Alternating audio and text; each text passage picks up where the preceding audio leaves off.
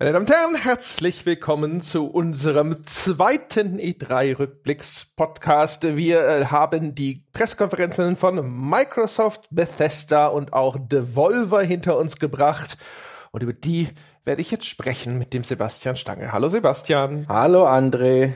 Sebastian, bedauerst du sehr, dass Jochen nicht da bist, äh, um allen reinreiben zu können, wie 100% richtig du bei deinen E3-Prognosen bezüglich Microsoft gewesen bist? Hatte ich Prognose? Ich, hab, ich vergesse ja immer alles, was ich prognostiziere, weil es in dem Moment entsteht, wo ich es ausspreche. Ja? da ist keine, kein Plan dahinter, keine Agenda, keine Weitsichtigkeit. Welche Prognosen hatte ich? Gott, hätte ich doch nur die Fresse gehalten. du hast im Feierabendbier, hast du das quasi auf den Punkt genau äh, vorhergesagt. Du hast gesagt, äh, es wird eine so eine, so eine Elder Scrolls-artige Ankündigung von der neuen Konsole geben, von dem Project Scarlet mit so einem Trailer und ein bisschen was und sonst aber nix. Äh, du hast auch gesagt hier Cloud, Streaming, Streaming, Streaming, Streaming und so weiter und so fort. Also es war wirklich äh, quasi exakt richtig. Und ich glaube, Jochen muss auch jetzt 10 Euro an die Kinderkrebshilfe spenden oder sowas. Okay. Nee, wir hatten ja eigentlich, hatte ich ja die, die Vision, dass Microsoft, das werden sie wahrscheinlich erst 2020 äh, sagen, aber ihr sagt hier, du kaufst dein Spiel für deine neue Xbox, Scarlet, wie auch immer die heißen wird, und du klickst den Download-Button und in dem Moment, weil wir Streaming haben, kannst du schon losspielen, während das Spiel im Hintergrund runterlädt. Mm. Das ist ja die Vision, die ich äh, vorausgehe. Da habe ich einen Kasten Bier mit Jochen gewettet, da müssen wir aber noch ein Jahr warten, ob das, äh, bis es ausgezahlt wird. Weil das wird eine der eins der Aushängeschilder. Das war aber in eurer Streaming-Folge, aber im Feierabend Richtig. hier, das war nochmal was anderes. Und das, was ah, du da beschreibst, ist ja die Dave Perry-Version äh, Vision mhm. übrigens. Ne? Das ist ja das, was Gaikai damals versprochen hat eigentlich. Herrlich. Ach Gott. Naja, aber wir haben jetzt erstmal jede Menge ähm, äh, Spiele-Trailer gesehen und von verschiedenen äh, Spielefirmen aufbereitet in ähm, Dauerwerbesendungen. Du hast es ja schlau gemacht. Du hast ja all die Trailer angesehen. Ich habe mir diesen, ja, ich habe mir den Kleber, der sie zusammengehalten hat, auch angeschaut und der war hei, hei, hei, hei. Aber ja gut, fangen wir doch chronolo chronologisch an. Genau, wir werden sie der Reihe nach durchgehen. Wir starten mit Microsoft und äh, ich werde erstmal nur Sachen verlesen, die sozusagen einfach nur so als als Info relevant sind oder vielleicht interessant sind, mhm. je nachdem damit man, äh, die, über die werden wir nicht großartig sprechen. Es gibt eine ganze Reihe von Release-Daten, die bekannt gegeben wurden. Cyberpunk 2077 vielleicht das interessanteste davon, aber auch das unsicherste, ob das dann am Ende tatsächlich Bestand haben wird. Das soll erscheinen an meinem Geburtstag nächstes Jahr. Echt? Ist es dein Geburtstag? Ja, 16. April 2020. Oh, dann checken sie da wahrscheinlich eine große Enttäuschung. also ich meine, weil es verschoben wird. Nichts, ja. Weil es verschoben wird.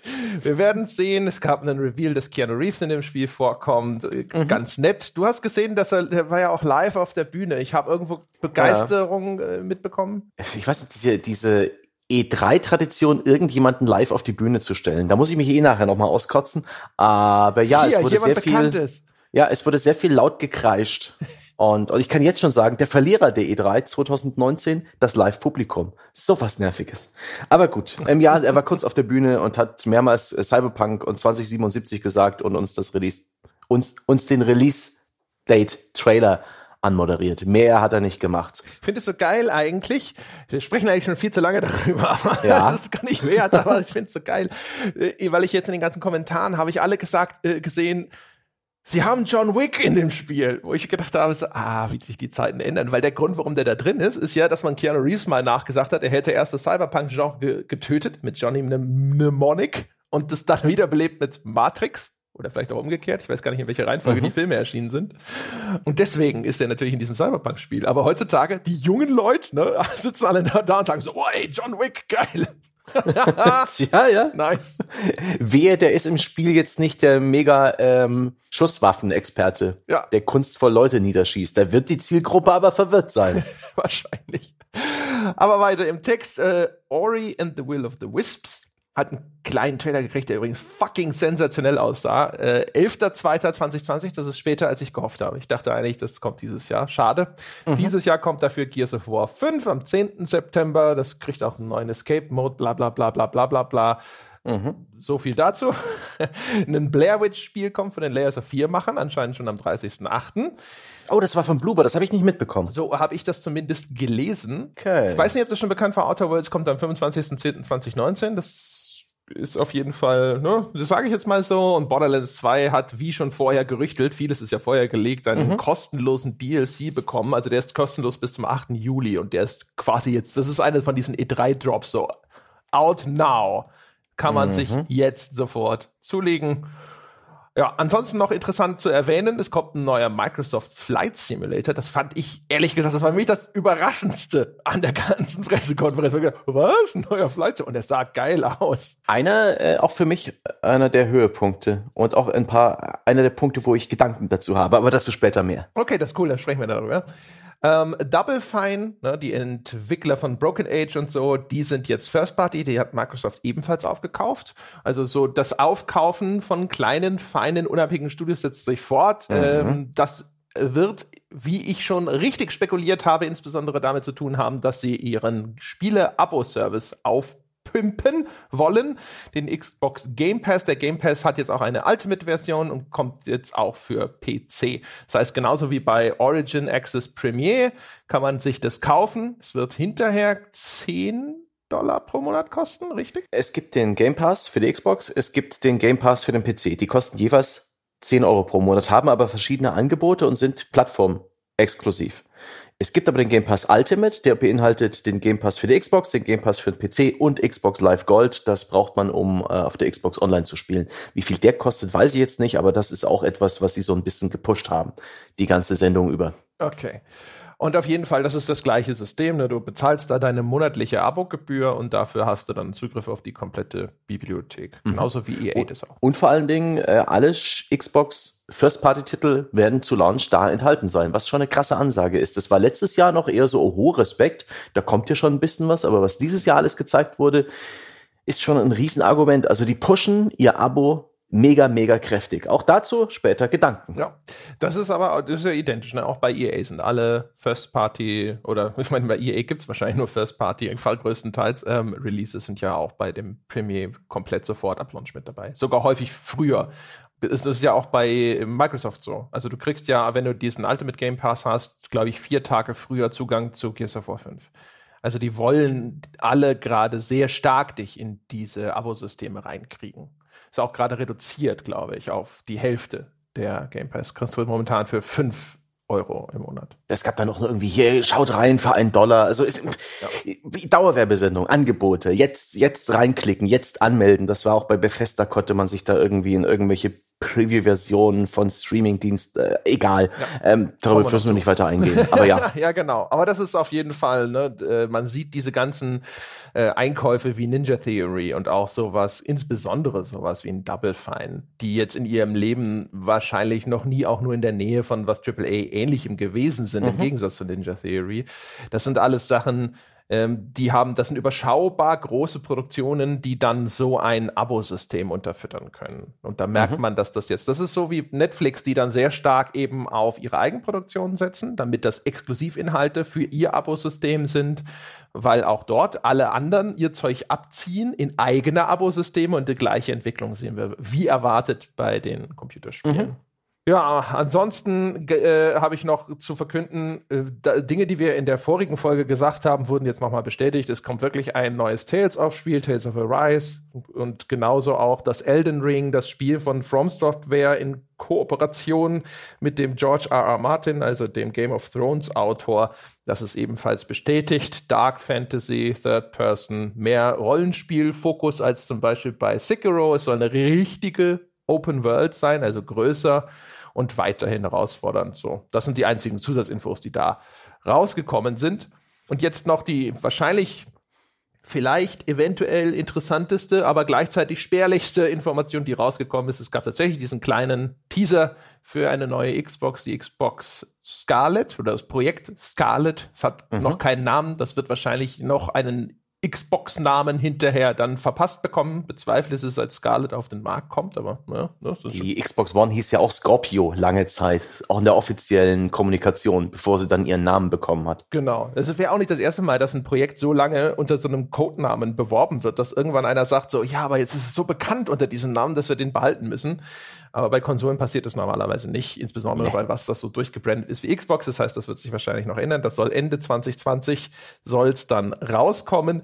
Es gibt vage Hardware-Spezifikationen, nämlich, dass es einen Prozessor mit der Zen 2 Architektur haben soll und die Grafikkarte soll auf der Navi-Architektur basieren. Und sie, sie faseln was von 8K, was aber wahrscheinlich bedeutet, es unterstützt diesen Bildmodus. Richtig, sie faseln auch was von 120 Frames pro Sekunde, sie faseln was von Raytracing und sie legen großen Wert darauf, dass die Ladezeiten extrem schnell sind und haben damit exakt dieselben Aussagen getroffen wie Sony zur PlayStation 5. Ja, sogar auch bei dieser Architektur. Also auch zur ja. PlayStation 5 ist schon bekannt, Zen 2 Architektur und Navi. Wie, wie, das ist ja super grob, ne? Das heißt, die Konsolen können sich dann trotzdem noch genau relativ stark unterscheiden, was zum Beispiel die Größe von Speicher oder Taktraten und sonstiges angeht, nehme ich mal an. Wie genau ja. ist diese Hardware damit eingegrenzt? Du kennst dich da besser aus. Schon relativ stark. Also die beziehen beide ihren Chip, ihre APU von AMD. Die werden wahrscheinlich jeweils spezielle Anf Anpassungen daran vornehmen. Das werden also keine identischen Hardware-Modelle sein, bloß mit verschiedener Leistung. Aber ähm, im Groben und Ganzen, genau wie die aktuelle Konsolengeneration, werden die Dinge äh, technischer Natur verdammt ähnlich beieinander sein. Und ähm, ja, es ist halt die Frage, wie viel äh, wie viel Geld Microsoft und Sony dafür ausgeben, sich das noch ein bisschen mehr maßschneidern zu lassen, was auch wirklich Funktionalität angeht. Ähm, da gibt es Funktionalität, von denen kriegt man als Spieler vielleicht gar nichts mit. Spezielle Speicherinterfaces und Busse zwischen den verschiedenen Komponenten, wie es zum Beispiel bei der PS4 der sogenannte Onion-Bus war, aber ich, ich schweife schon wieder ab. Und die andere Sache ist eben, wie viel Speicher, also Arbeitsspeicher knallen Sie rein, der wie schnell ist, wie hoch takten Sie das Ding, was dann wieder eine Frage ist von, äh, von auch von Geld. Chips, die besonders hoch takten, das äh, ist nicht jeder Chip, der auf so einem Wafer am Ende rauskommt. Da muss man vielleicht viel Ausschuss wegwerfen und das kostet Geld. Ähm, dann muss man auch eine bessere und schlauere Kühlung sich ausdenken, wenn die, weil die Dinge dann noch heißer werden. Das ist also auch eine Herausforderung für das äh, Ingenieurteam, was letztendlich die Konsole ringsrum baut. Ist also auch eine teure Sache. Da ist ja immer noch das Gerücht, dass Microsoft da zwei Wege geht. Einmal mit einer etwas langsameren Hardware und einmal mit einer deutlich schnelleren Hardware, auch mit mehr Arbeitsspeicher. Und vielleicht liegt die PlayStation 5 dann genau in der Mitte. Das ist so grob mein Bauchgefühl. Aber wie genau das aussieht und am Ende was für, wie groß die Festplatten da drin sind, ob das erweiterbar sein wird, das werden wir wahrscheinlich alles erst nächstes Jahr erfahren. Und ist auch alles nicht so ganz wichtig. Das ist, ja, die Next-Gen-Konsolen sind einfach noch nicht so weit. Microsoft und Sony haben jetzt genau das, äh, dieselben Andeutungen gemacht, einen groben Fahrplan gegeben, der aber auch nicht so wunderbar viel aussagt. Außer, dass sie sich wahrscheinlich ein bisschen mehr Mühe geben als in der letzten Generation, wo sie uns letztendlich nur, ja, preiswerte Versionen eines Mittelklasse-PCs gegeben haben. Oder okay, Microsoft hat es noch mit Kinect versucht und diesem HDMI-Eingang, aber das waren ja beides Features, die nicht gefruchtet haben. Ja. Es gab da auch wieder so äh, ne, Aussagen wie viermal schneller als eine Xbox One X. Ist das in irgendeiner Form glaubwürdig? Klar, die Xbox One X ist nicht äh, die allzu keine sonderlich schnelle Hardware. Gerade beim Prozessor hat, ist jetzt wirklich, was sie da jetzt anbieten, Cutting Edge. Also der Prozessor, der dann in den neuen Konsolen drin ist, der kommt erst am 7.7. für den PC auf den Handel.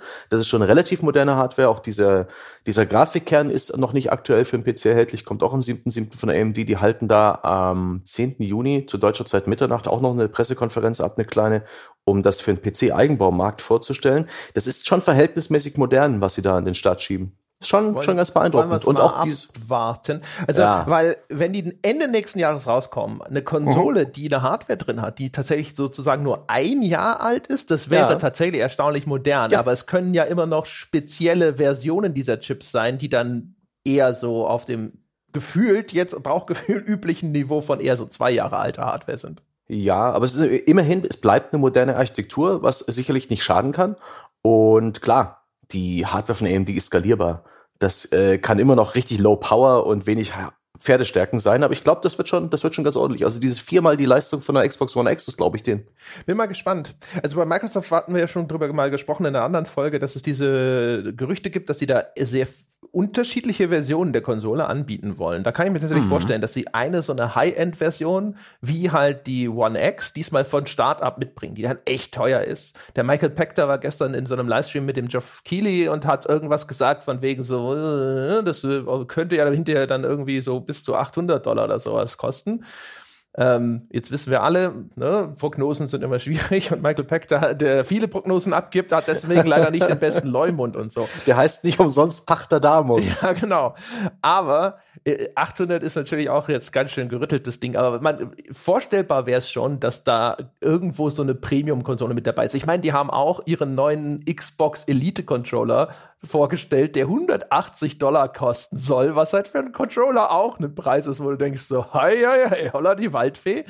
Von daher eine, eine zusätzliche Konsole, die halt deutlich teurer ist als ein Standardmodell und dann genauso funktioniert wie jetzt eben die PS4 Pro und die Xbox One X, nämlich, hey, du kriegst halt ein paar Effekte mehr und sonst mhm. irgendwas. Das finde ich jetzt gar nicht mal so absurd, die Vorstellung. Ja, also es ist ja, es gibt ja auch bereits Leaks diesbezüglich, wo dann schon Terraflops angegeben werden und so weiter, aber ich dem Braten traue ich auch noch nicht, vor allem weil das offen, offensichtlich alles noch ein bisschen im Flux ist. Also auch die Dev-Kits, mit denen die Entwickler jetzt schon an den Next-Gen-Spielen arbeiten, das sind noch keine Konsolen, das sind praktisch eher so speziell zusammengeschneiderte PCs. Ähm, auch die haben wohl regelmäßig Updates, auch was die Hardware angeht. Dann gibt's neue Modelle, die vielleicht noch ein bisschen anders getaktet sind und so weiter. Ist noch ein bisschen zu früh. Und da der Release der Konsolen, und ich, ich wette auch der der PS5 noch über ein Jahr hin sind, ist es einfach, ja, 2020 werden wir schlauer sein. Da wird es dann das große ähm, Next-Gen-Dauerfeuer geben, aber dieses Jahr hat das eine sehr kleine Rolle gespielt. Schade fast, aber man, man hat es kommen sehen. Ja, ich meine, wer nicht, wenn du, ne? Also, ja.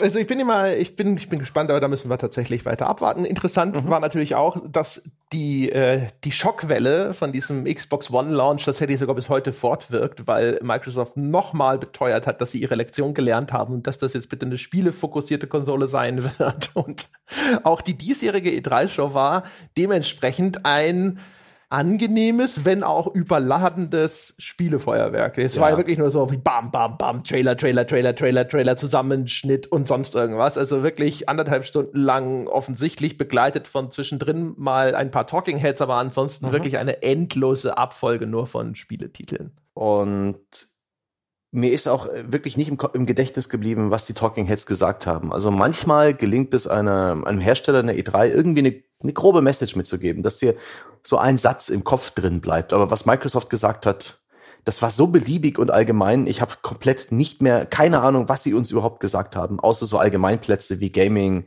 Gaming ist, ja, ist plattformübergreifend. Gaming, mm, Gaming ist groß, mm, Gaming. Also es war echt ein bisschen, manchmal, also am schönsten war es, als sich Sony beispielsweise entschuldigt hat für den, ähm, für den, für die, für dieses Datenleck wo die, wo die PSN-Accounts gehackt wurden, millionenfach und äh, Jack Tretton damals zu Kreuze gekrochen ist, ganz am Anfang der PK. Das war was, äh, daran kann ich mich heute noch erinnern, ein Stück weit. Und, aber diesmal war das alles ein bisschen form- und gesichtslos. Aber ja, sie haben uns zugeschissen mit, mit Spiel, mit Spielen, mit, mit, mit Xbox Game Pass, äh, Angeboten und Spielen, die gratis beim Game Pass dabei sein werden. Sehr, ja, viele, viele Indies, viele Third-Party-Spiele, aber leider sehr, sehr wenig Gameplay. Das, ähm, das habe ich vermisst. Das gehört für mich zu einer E3 dazu, dass ich vom neuen heißen Scheiß auch eben ein Stück weit in Anführungszeichen ungefiltert äh, sehe, wie das letztendlich aussieht. Und das hat mir echt gefehlt. Ja, ist ganz interessant. Ne? Zu den großen Titeln, also alles, was jetzt nicht Indie ist, sieht man fast nur Render-Trailer. Also alles, was so an größeren Titeln irgendwo rumgelaufen ist, also Halo Infinite, Gears of War und sonst irgendwas, das war alles gerendert. Auch hier Cyberpunk, der neue Trailer, da nirgendwo war großartig irgendwo echtes Gameplay zu sehen. Ja, bei Halo Infinite kann man noch nachdenken, ob das jetzt in-game war oder in-engine zumindest, weil das ja ein Next-Gen-Spiel sein wird. Aber es war auch eine denkbar blöde Szene. Es war halt eine Cutscene. Hm. Genau. Also ja, es mag sein, dass die Cutscene hinterher auch so aussieht oder sowas, ja. aber es ist halt trotzdem keine Gameplay-Sequenz gewesen nee. und darum ging's ja. Das Einzige, was halt ein bisschen Gameplay aussah, war zum Beispiel diese Blair Witch-Vorstellung ne, und bei Outer Worlds und so. Aber das sind natürlich Titel, die jetzt auch schon relativ zeitnah dann äh, anstehen. Ja. Und selbst dann sind es halt immer noch Gameplay-Trailer, wo das Gameplay halt sehr, sehr schnell aneinander geschnitten ist und man nicht wirklich ein gutes Gefühl für den Flow eines Spiels bekommt. Ich weiß es nicht. Andererseits hat der EA gezeigt, wie man mit einem Gameplay, mit einer langen Gameplay-Sequenz, die vielleicht auch ein bisschen schlecht eingeordnet ist und schlecht erklärt, ganz schön den Wind aus irgendwie einer Spielankündigung nehmen kann. Da kam mir dann noch der Trailer auf der Xbox-Pressekonferenz zu dem äh, GD Jedi, Jedi, Star Wars The Last Jedi. Ja, äh, nein, heißt Jedi so? Fallen Order heißt es. Jedi Spiel. Fallen Order, ich kann mir das alles das immer Jedi nie ist merken. der Kinofilm aus ja. dem Vorvorjahr. Ja, bei Star Wars bin ich nämlich erstaunlich raus. Und der Trailer war echt nett. Hätte ich nicht bereits das EA-Gameplay gesehen. ja, das haben wir, als letztes haben wir gestern diskutiert, dass das auch vielleicht entweder sehr unglücklich gewählt war oder zu ehrlich, je nachdem, wie es hinterher ausgeht. Ja. Ähm, ja. Gab's was für dich, was hervorgestochen ist? Irgendetwas, was du gesehen hast während der Microsoft-Pressekonferenz, wo du gedacht hast, ach, das ist ja, das ist ja nett. Ach, so richtig, richtig nett. Was haben wir? Ich habe mir Aufzeichnungen gemacht ähm, und habe immer so Worte daneben geschrieben. Oftmals lauteten die Worte meh oder hm, nett. Na, eines, da, das wissen, weiß ich ja sogar schon, da waren wir uns nämlich eilig und das war dieses 12 Minutes. Mhm, absolut. Das war der Trailer, der hat die beste Geschichte erzählt. Denn ich, äh, auch ein Problem, was ich bei dieser E3 insgesamt hatte, ist, dass die Trailer beschissene Geschichten erzählt haben. Der Blair Witch Trailer hat mich mehr verwirrt als alles andere. Der Borderlands Trailer hat rumgeprollt. Die allermeisten Trailer haben blinkende Lichtflächen erzeugt, ja, haben meine Netzhaut gereizt, viel Bombast, aber keine Geschichte erzählt. Und fucking 12 Minutes, äh, da war ich bereits neugierig, weil es von Annapurna Interactive vertrieben wird, ein Studio, das auch Filme rausbringt und das sich jetzt wirklich über die letzten Jahre als so ein Indie-Label mit einer hohen Qualität bei mir etabliert hat, so auf meinem, auf meinem Radar für Spiele. Und dann sieht man einfach top-down einen, ein kleines Zeitschleifendrama und äh, der Trailer vermittelt dir genau, worum es geht. Das ist fantastisch. Das ist fantastisch. Ich bin neugierig, ich will mehr wissen. Ich will das spielen. Oh. Das ging mir auch so. Das hat wirklich äh, den, den bleibendsten Eindruck hinterlassen, äh, insbesondere von allen Neuvorstellungen. Also was, damit die Leute sich was darunter vorstellen können, ähm, man sieht das tatsächlich aus einer kompletten Vogelperspektive, wirklich so direkt über dem Geschehen. Und es ist wie so ein Kammerspiel auch. Man sieht einen Mann und eine Frau, die sitzen an einem Tisch und dann wird aus diesem Dialog sehr schnell deutlich, dass das so ein täglich grüßt das Murmeltier-Ding ist. Weil die unterhalten sich und sie will, will ihm was erzählen und er weiß das aber alles schon. Er sagt, ja, ist klar, ja, ich weiß schon, du bist schwanger, danke für das Geschenk. Und da kommt aber gleich klopft's an der Tür und da kommt jemand, der will uns was Böses. Und es wird relativ schnell deutlich, okay, das, das ist sozusagen das, was das Spiel dir bieten wird. Du hast diese, ich vermute mal, diese zwölf Minuten in dem Leben dieses Pärchens, in denen sich dramatische Ereignisse abspielen und die durchläufst du immer wieder und musst dann eben durch mehrere Durchläufe herausfinden, wie kannst du diese Konfliktsituation, diese Krise hinterher bewältigen. Ne? Da ist also jemand, der kündigt sich an als mhm. Polizei, aber vielleicht ist er auch irgendwie böse. Es gibt so kurze Zwischenschnitte, wo die auf einmal gefesselt am Boden liegen und so. Und ich nehme mal einfach an, das ist so ein Spiel, das ist halt sehr stark gekapselt in diesen zwölf Minuten Zeitperiode und wird dann, das ist jetzt äh, ne, alles, was dieser Trailer in mir ausgelöst hat, keine Ahnung, ob das hinterher auch so eintrifft, aber dass ich dann halt eine sehr überschaubare, aber dafür sehr stark interaktive und sehr stark verzweigte Geschichte erleben kann, indem ich immer rumprobiere, mhm. oh, diesmal kann ich probieren, mit einem Messer auf ihn loszugehen, das war in dem Trailer zu sehen, im anderen äh, Durchlauf versucht man sich zu verstecken und so weiter und so fort. Und das wirkte halt extrem faszinierend und das wirkte auch insofern glaubwürdig, dass man sich vorstellen kann, ja, das ist vielleicht umsetzbar. Wenn man sagt als Entwickler, ich ja. beschränke mich auf diese zwölf Minuten und dafür mache ich dann den Grad an Interaktion sehr hoch und auch diese Story kann sich dann auf ganz viele unterschiedliche Arten entwickeln, weil das so überschaubar ist von diesem Umfang.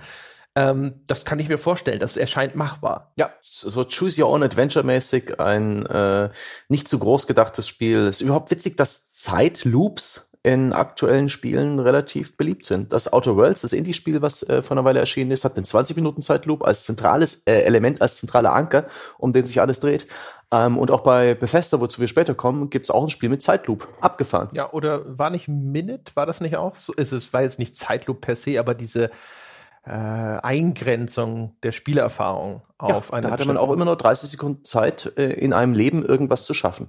Und dann ging es von vorne los. Abgefahren. Ja. Und auch der, ja, andere Geschichten gibt's da auch, äh, noch andere Beispiele, da müssen wir jetzt nicht weiter abschweifen. Interessantes Stilmittel und in dem Fall für mich das äh, der interessanteste Vertreter dieses Stilmittels, weil es eben auch, ach, das, das hat sich eben auch nicht irgendwie überdramatisch verkauft. Dem, das war offensichtlich das Spiel, so wie es gespielt wird. Da war nicht noch diese, diese extra Polish drauf, diese extra CGI, diese wilden Schnitte, das hat einfach so gewirkt. Äh, ich bin, bin sehr, sehr, sehr daran interessiert. Ja, Genau, also das geht mir genauso. Es gibt zwei Titel, von denen habe ich gesehen, dass sie große Wellen geschlagen haben, auch wenn sie vielleicht mich nicht so mitgerissen haben. Das eine ist das Way to the Woods.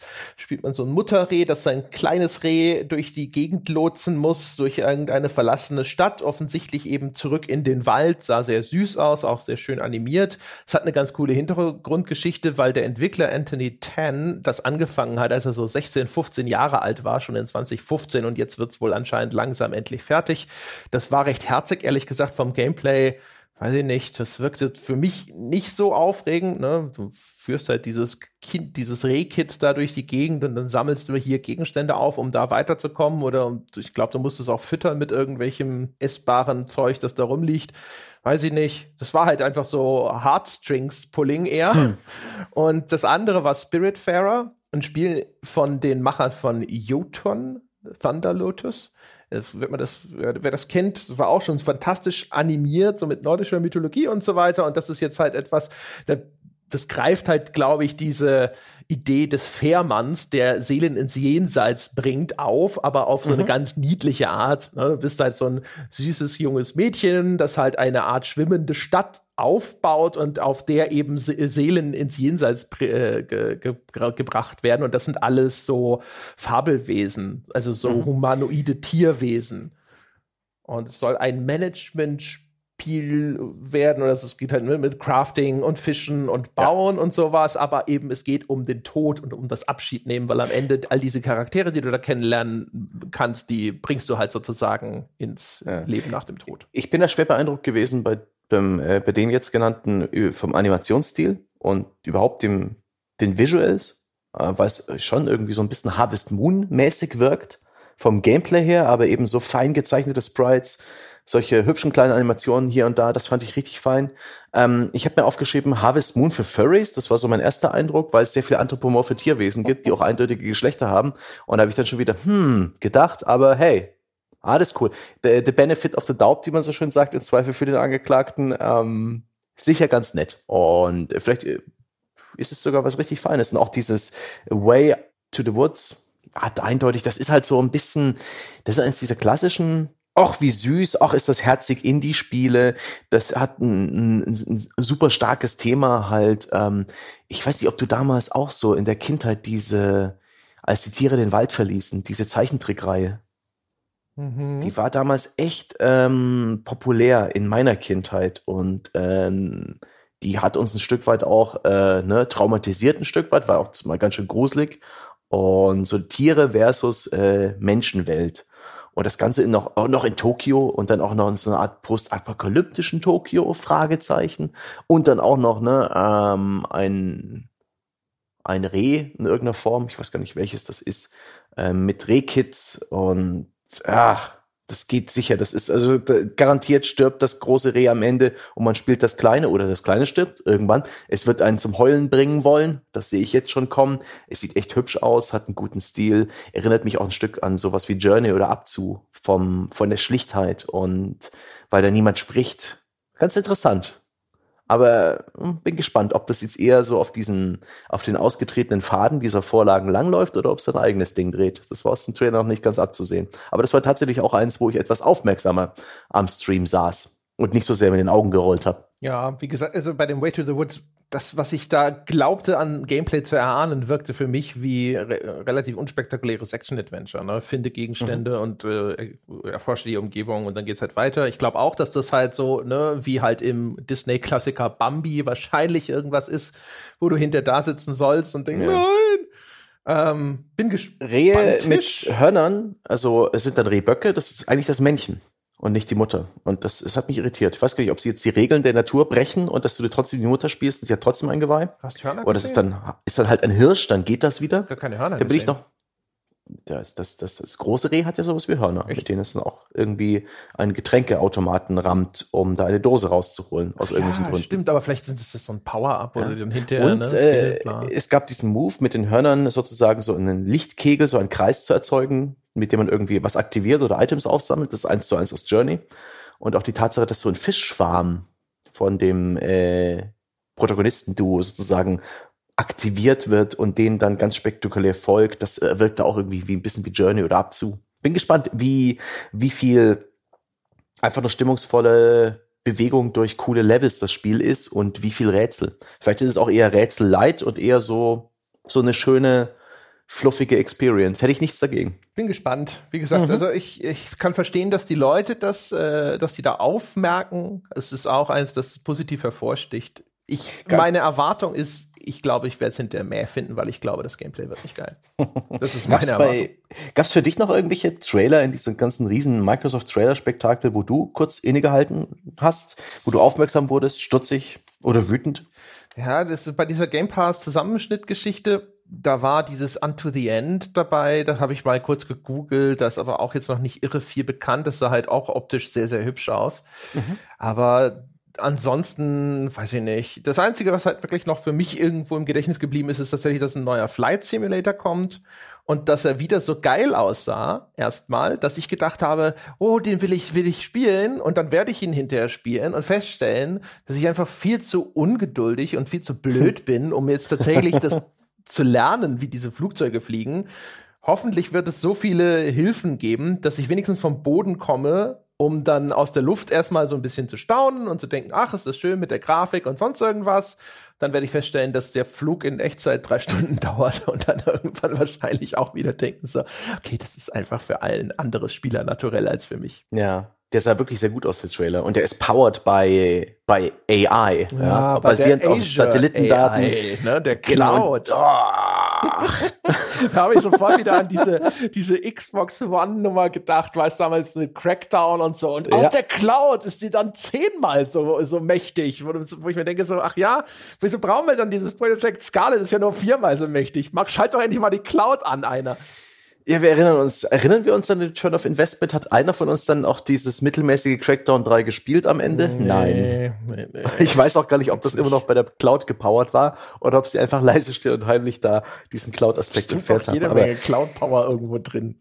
Ach, das, das äh, Flight Simulator sieht halt richtig geil aus. Also die Art und Weise, wie da äh, die, die Umgebungen, die Welten, über die man fliegt, diese Points of Interest und Landmarken inszeniert sind, äh, von der Lichtstimmung, vom Detailgrad, von den Texturen und auch ähm, wie beeindruckend lebendig die Städte wirken. Oder kann ich mir schon vorstellen, dass sie irgendwie mit irgendeinem schlauen Deep Learning oder AI-Algorithmus da automatisch sozusagen ähm, Straßenerkennung machen und da einfach irgendwie so ein bisschen computergenerierten Verkehr erzeugen, ohne dass das ein Designer anfassen musste, denn das dürfte die Hölle sein, das alles manuell zu machen, wirkte richtig geil. Also da muss ich auch sagen, es hat mich vom Trailer her gehuckt und ich glaube, der Trailer hat auch das vermittelt, was Spieler vom Microsoft Flight Simulator einfach haben wollen. Und zwar geil inszenierte Welten mit wiedererkennbaren Points of Interest, äh, wo es Spaß macht zu starten und zu landen.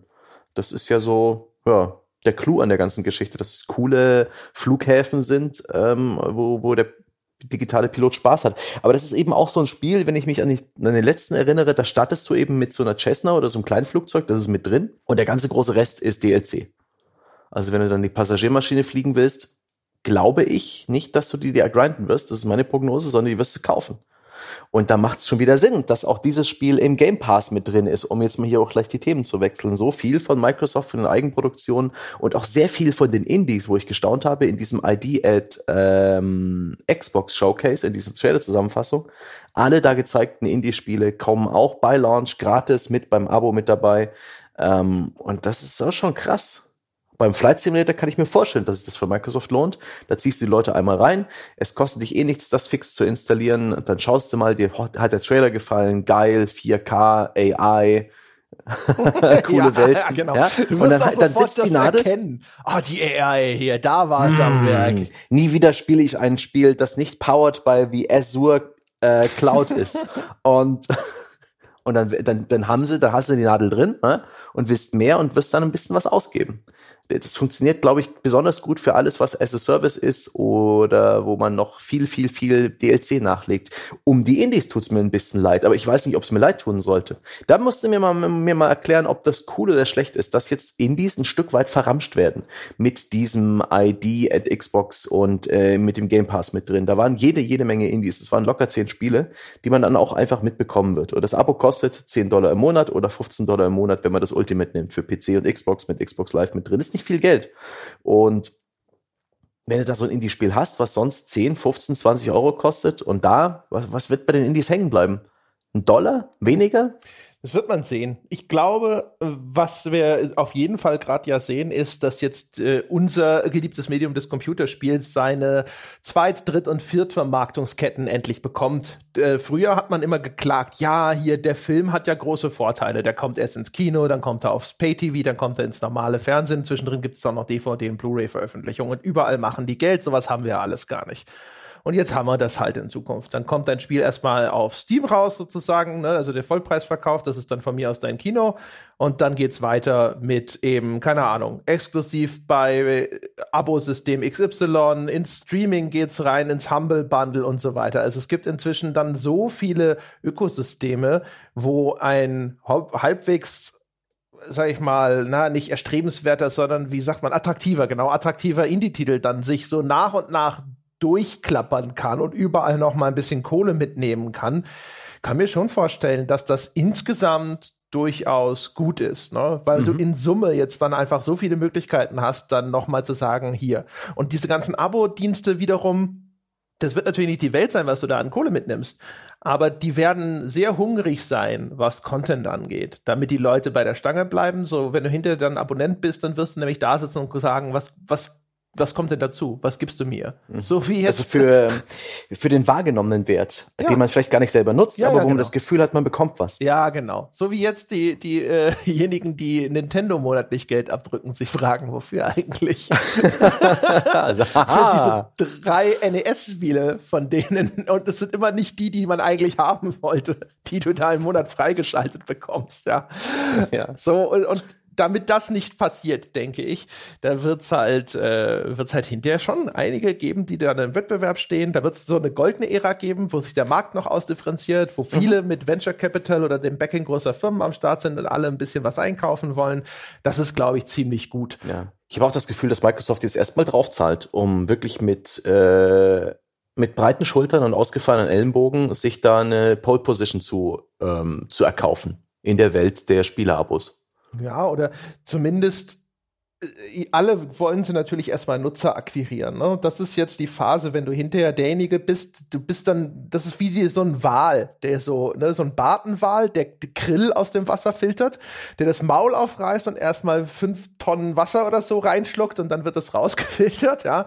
Hauptsache, du hast halt hinterher erstmal alles im Maul. Das kann dir keiner mehr wegnehmen und dann filterst du es so langsam raus und dann kannst du auch mal schauen, was du dann hinterher mit deinen Preisen machst. Das sieht man ja auch genauso bei den anderen Sachen. Also Netflix zum Beispiel die sind auch ein bisschen günstiger gestartet als der Preis, den man heute bezahlt mhm. dort. Ja, damit rechne ich auch, dass es langfristig sich nicht lohnen kann. Und auch was die Indies angeht, vielleicht ist es sogar ganz cool, wenn so ein kleines Indie-Spiel einfach mit dabei ist in so einem Game Pass und es bekommt einfach ein viel größeres Publikum. Visibility, Discoverability. Das ist ja aktuell ein riesiges Problem im klassischen Steam und Co. Einzelhandel, wo die kleinen Indies halt komplett untergehen. Und das ist vielleicht sogar ein, ein, ein ein Gewinn für ein Indie-Studio, wenn es äh, bei so einem Game Pass dabei ist, auch wenn letztendlich der äh, derjenige, der das Ding runterlädt, nur einen winzigen Bruchteil des Geldes zahlt, den ein potenzieller Käufer zahlen wird, aber wenigstens wird's gespielt. Wenigstens ist das Studio und ist das Spiel, ist die Marke irgendwo im, im Kopf, in der Aufmerksamkeit eines Spielers drin. Ja, die Aufmerksamkeit ist ja die, die endliche, die limitierte Ressource und Geld. Ja, und es wird halt vielleicht auch wie gesagt, erstmal anfangs vielleicht so auf äh, sichere, sicheres Geld rauslaufen. Das sehen wir ja bei Epic. Ne? Äh, bei Epic ist es dieses, wir garantieren dir die Summe XY. Und wenn du mehr verkaufst, dann kriegst du das vielleicht sogar noch on top.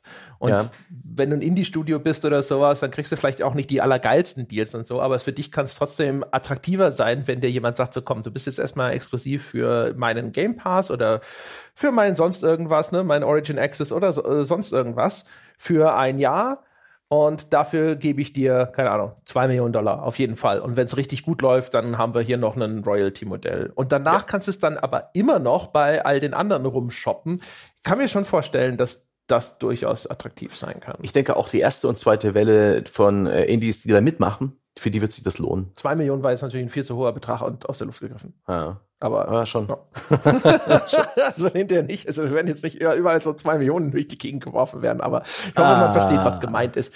Ja. Apropos Cloud, das sollten wir ja auch noch erwähnen, der ja. xCloud Game Streaming Service von Microsoft, auch der startet in diesem Jahr sogar noch einen Monat früher als Google Stadia, über das wir gestern gesprochen haben. Die starten nämlich im Oktober, aber für mhm. Konsole ne? so wie ich das richtig mhm. verstanden habe. Ja.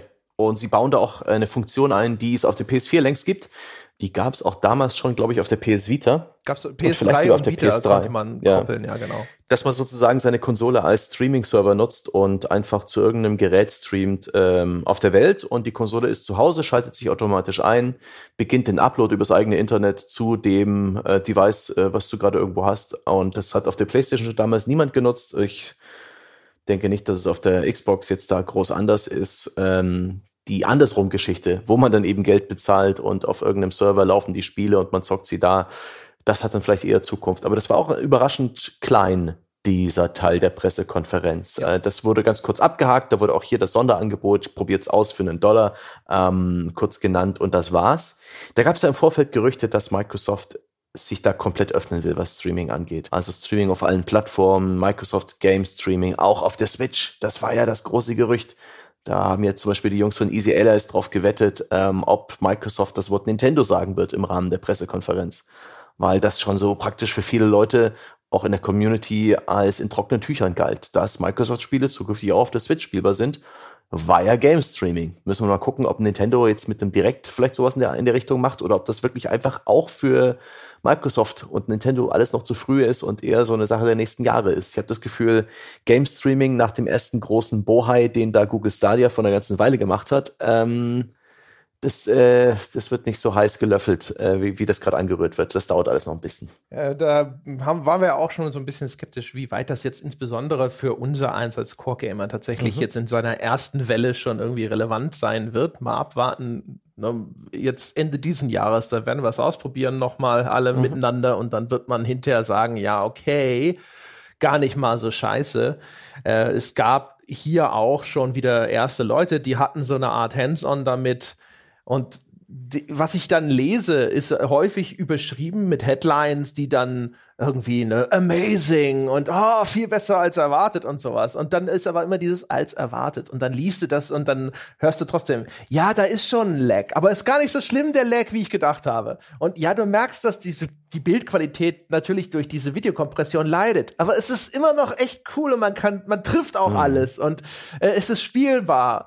Und wo ich mir denke so, ja, okay, also die Technologie ist halt nicht mehr total scheiße oder unbrauchbar. Was ja auch schon, also technologisch ist es ja alles faszinierend, was da passiert.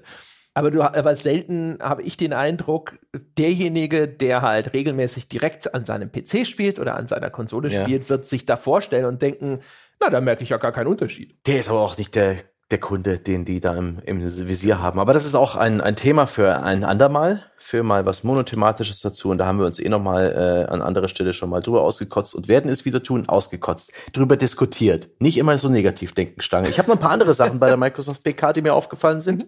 Zum einen, ähm, ich weiß nicht wieso, ähm, der Forza Horizon DLC mit, mit Lego, den fand ich am Anfang unglaublich scheiße, aber hinten raus echt clever. Ich wirklich, das war, da kam ein Auto auf die Bühne und ich habe mir gedacht, oh, jetzt kommt wieder ein Auto auf die Bühne. Ach Gott, na, warum müssen die auf jeder Pressekonferenz ein Auto auf die Bühne fahren, so mit hochgeklappten Türen? Ja, genau. da, da, hatte ich schon wieder, ne, da hatte ich schon wieder meinen mein Kamm geschwollen, ja. Ähm, und, und dann kamen dann Lego-Autos, die finde ich überhaupt nicht da reinpassen. Und je länger der Trailer ging, desto witziger sah das eigentlich aus. Und dann ah, waren die Spielumgebungen auch voller Lego und dann kann man da auch mitten durchrasen und das wirkte dann eigentlich doch schon irgendwie ganz witzig. Und dann ja, dann war das Auto aus Lego verrückt. Dann haben sie das Licht angemacht und das war gar kein echtes Auto, sondern das, das Auto war aus Lego. Und dann habe ich gedacht, jetzt habt ihr mich, jetzt habt ihr mich. Nee, Chapeau, Chapeau, Microsoft, ja. Ich habe mich über das Auto ausgekotzt, aber es ist thematisch passend zum DLC aus Lego-Steinen gebaut. Das, ist, das muss ich deswegen hier nennen. Respekt an, an, an die Dramaturgie dieser Spielevorstellung oder der DLC-Vorstellung hat funktioniert und wirkt auch gar nicht so unscheiße. okay. Ja, weiß ich nicht. Das Einzige, was ich noch erwähnenswert äh, fand, aber das ist auch nur eine Confirmation von dem, das haben wir gestern auch schon gesagt, das war schon geleakt, ne? das neue Ninja Theory Spiel Bleeding Edge wurde auch ja. kurz gezeigt, das ist so ein 4 gegen 4 Arena Brawler irgendwas Ding. Und Ninja Theory waren ja in letzter Zeit immer so eher im Gespräch mit sowas wie Hellblade. Und das heißt also für mich immer so diejenigen, wo ich jetzt von der Erwartung Erwartung her da sitze und denke so, okay, was ist euer neues äh, äh, Indie-Arzi-Fazi-Projekt, das mich begeistert und dann aber trotzdem irgend so ein bisschen nahe zu AAA-artig aussieht. Und jetzt halt Sowas, wo ich mir denke so, ah, ihr seid so ein bisschen Hierbei, wie Don't Not, weißt du? So ja. dieses, hey, wir können auch so Kampfsystem und sowas und so, nein, nein, das will ich nicht von euch. ähm, äh, A, sehr interessant, Ninja Theory meinte, sie haben gleich mehrere Projekte in Arbeit. Nicht bloß das eine, das fand ich schon interessant. Und B, dass die Idee halt so ein Mehrspieler äh, Melee-Fokus-Spiel, mm, das hatten schon andere. Konkret hatte das Platinum Games. Kennst du das noch? Fällt dir der Titel ein? Ich musste googeln, ich hab's komplett vergessen. Die hatten im Jahr 2013 einen Mehrspieler Team Brawler namens Anarchy Reigns. Den hat auch niemand gespielt. nee, das muss gestehen, ich glaube, den Namen habe ich noch nicht mal gehört, aber ich bin jetzt auch nicht so äh, Platinum Games Fan wie du. Ja, aber ich meine, sowas, das erinnert mich an, weiß ich nicht, halt an alles und nix irgendwie. Mhm. So, hier sind, äh, weißt du, Smash Brothers ist ja nur halt in der perspektivischen Darstellung mhm. was anderes. Keine Ahnung, aus irgendeinem Grund ist das etwas, was mich völlig kalt lässt. Das erreicht mich nicht. Mich auch nicht. Immerhin, das Charakterdesign wirkte hier und da schön schräg. Das fand ich so in einigen Details witzig, aber es ist auch nichts, ähm, was mich da groß angesprochen hat. Und auch das war ein Trailer, der hat sein Spiel nicht verkauft.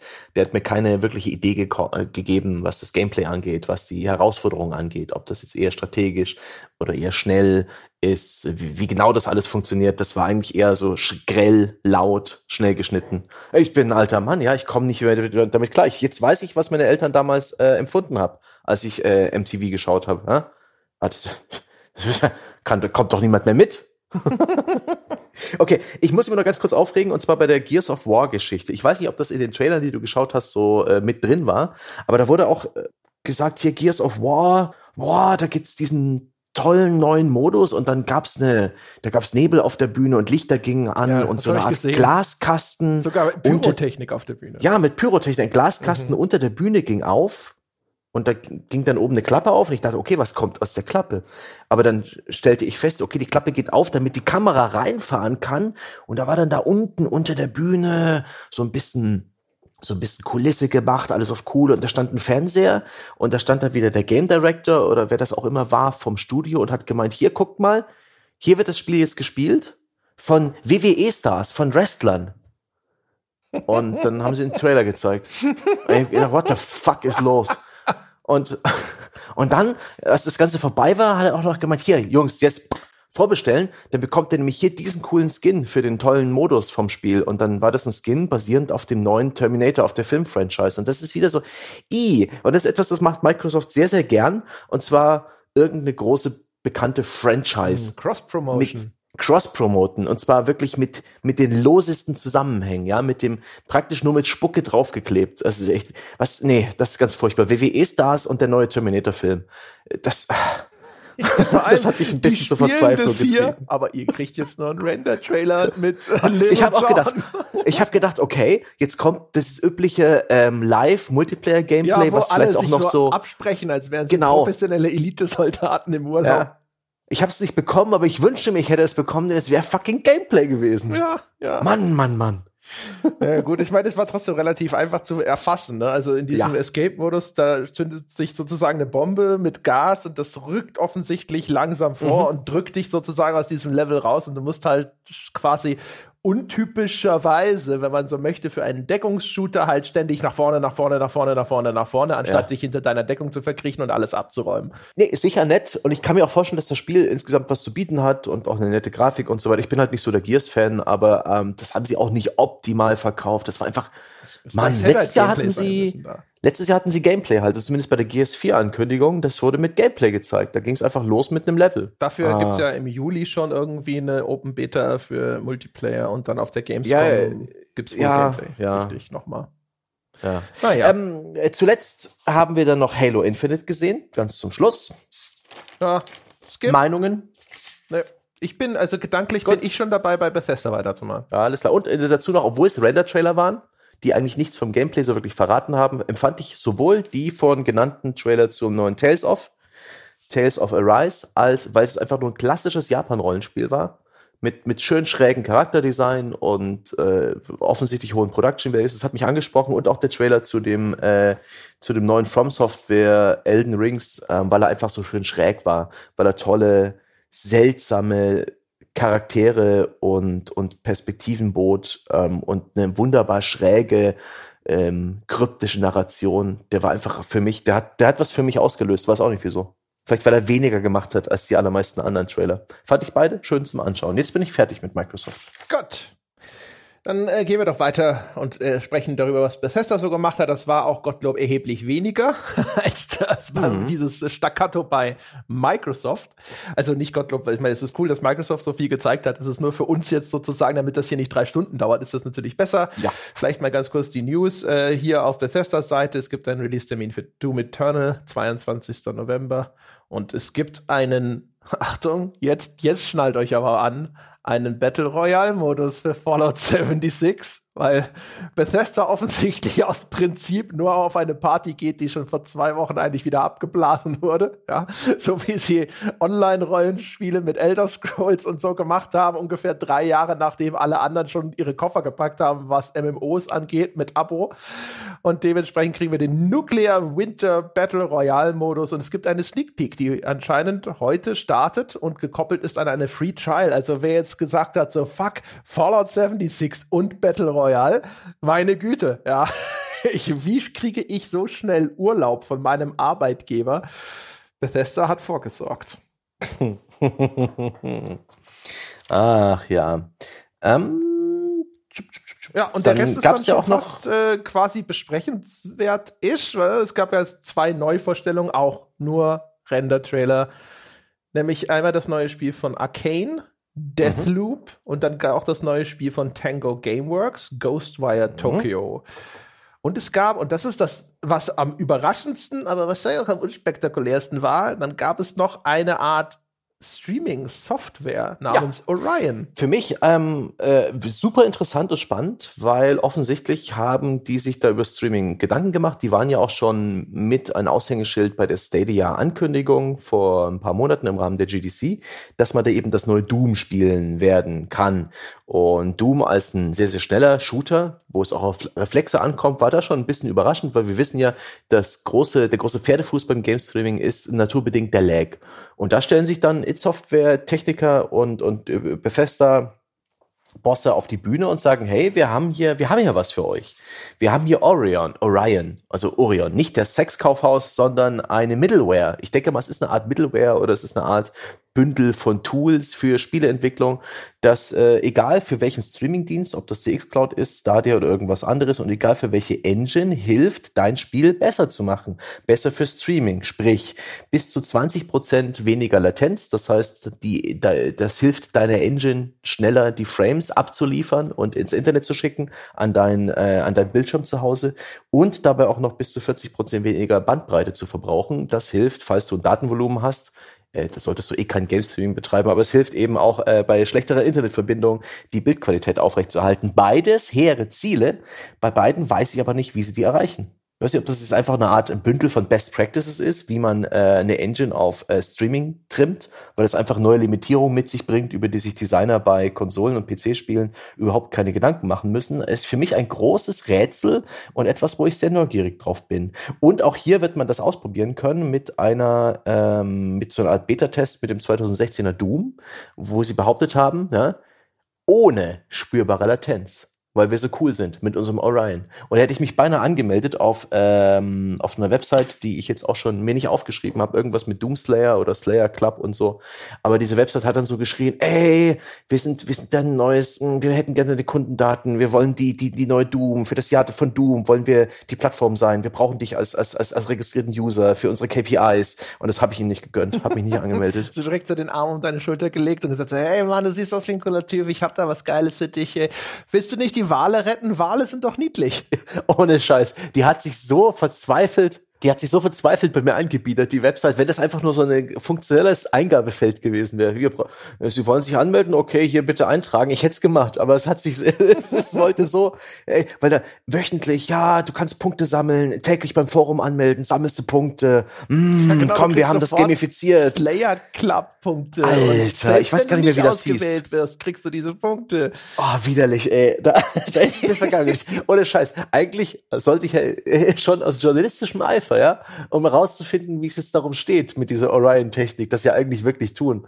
Aber ich habe mich dagegen entschieden. Ihr könnt es mir immer noch befehlen, aber aktuell sage ich nein, danke, aber danke.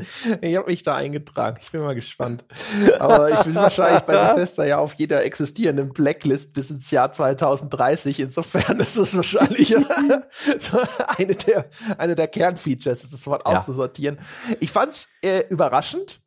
Im Nachgang habe ich dann gedacht, so gar nicht mal so abwegig, weil It Software ist ja als äh, so ein Engine-Powerhouse, jetzt mhm. haben sie den Carmack zwar nicht mehr, aber trotzdem eigentlich ideal positioniert, um sowas auch zu entwickeln. Vor allem bei dem Streaming geht es ja viel um sowas wie Predictions. Ne? Also du, ja. wenn du schon vorhersagen kannst, was der Spieler als nächstes macht, ne? wo er hinschießt, wo er mhm. hingeht, was er als nächstes sieht, kannst du es schon mal rendern, bevor überhaupt diese An Eingabe über Controller und so bei dir angekommen ist und dann kannst du es direkt rausspucken und dann kannst du halt Lag reduzieren.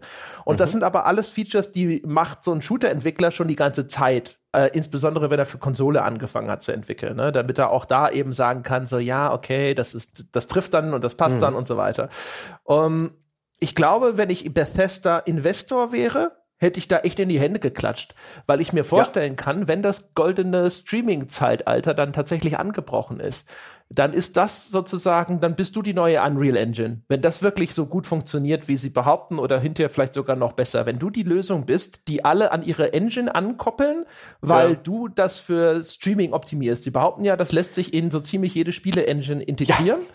Und dann hast du weniger Rechenleistung, schnellere Encoding-Zeit, dadurch weniger Lag, la la la la damit kannst du hinterher schon sehr viel Geld verdienen. Ist halt für Klar. uns als Spieler dann effektiv, außer dass es vielleicht wirklich funktioniert und diese Spielerfahrung angenehmer macht, aber erstmal völlig egal. Ich denke auch, wenn im Idealfall ist es dann eins der Logos, die dann beim Spielstart auftauchen, zusammen neben Wise Audio Solutions und Speedtree vielleicht. Sowas, so ein, eins dieser ja, genau. Middleware-Logos. So Bing. Aber ne? genau, Bing. Gibt's den Bing Videocodec noch? Ja, ja, natürlich. Bing ah, Video und Audio-Codec. Siehst Bing immer noch äh, in vielen, bei vielen Startup-Screens bin mal gespannt, äh, jetzt wo ich so, als ich dann drüber nachgedacht habe, habe ich auch gedacht, so wahrscheinlich müsste ja sowas dann auch von Epic irgendwann kommen, wahrscheinlich als Teil der nächsten Unreal Suite sozusagen. Mhm. Ja.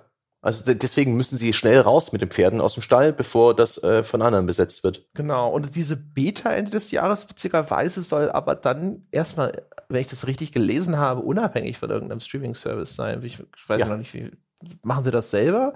Vielleicht haben Sie da ein kleines Serverkontingent, da gehört ja auch nicht so viel dazu. Ähm, und äh, streamen das von sich aus. Gute Frage. Bin die, gespannt. Die, das, das Interessante an der Frage ist ja dann auch, sind Spielehersteller hinterher genauso in der Lage, einen eigenen Streaming-Dienst anzubieten, wie sie jetzt in der Lage sind, ihre eigenen Launcher anzubieten? Ne? Also können, kann EA hinterher einen Origin-Streaming-Service machen? Wenn diese Technologie genauso beherrschbar ist wie so ein Shop-System, mhm. für die Großen zumindest, dann kann man ja auch jetzt schon absehen, dass es dann hinterher dort genauso eine Fragmentierung geben wird. Dann hat halt jeder Vielleicht seinen eigenen Streaming-Dienst boah, vielleicht nehmen, nimmt ihr Bethesda die äh, 500 Millionen Dollar in die Hand, die sie aus dem Oculus Lawsuit, also aus der Klage gegen Facebook rausgeholt haben und investieren sie in so eine Art Dienstleister.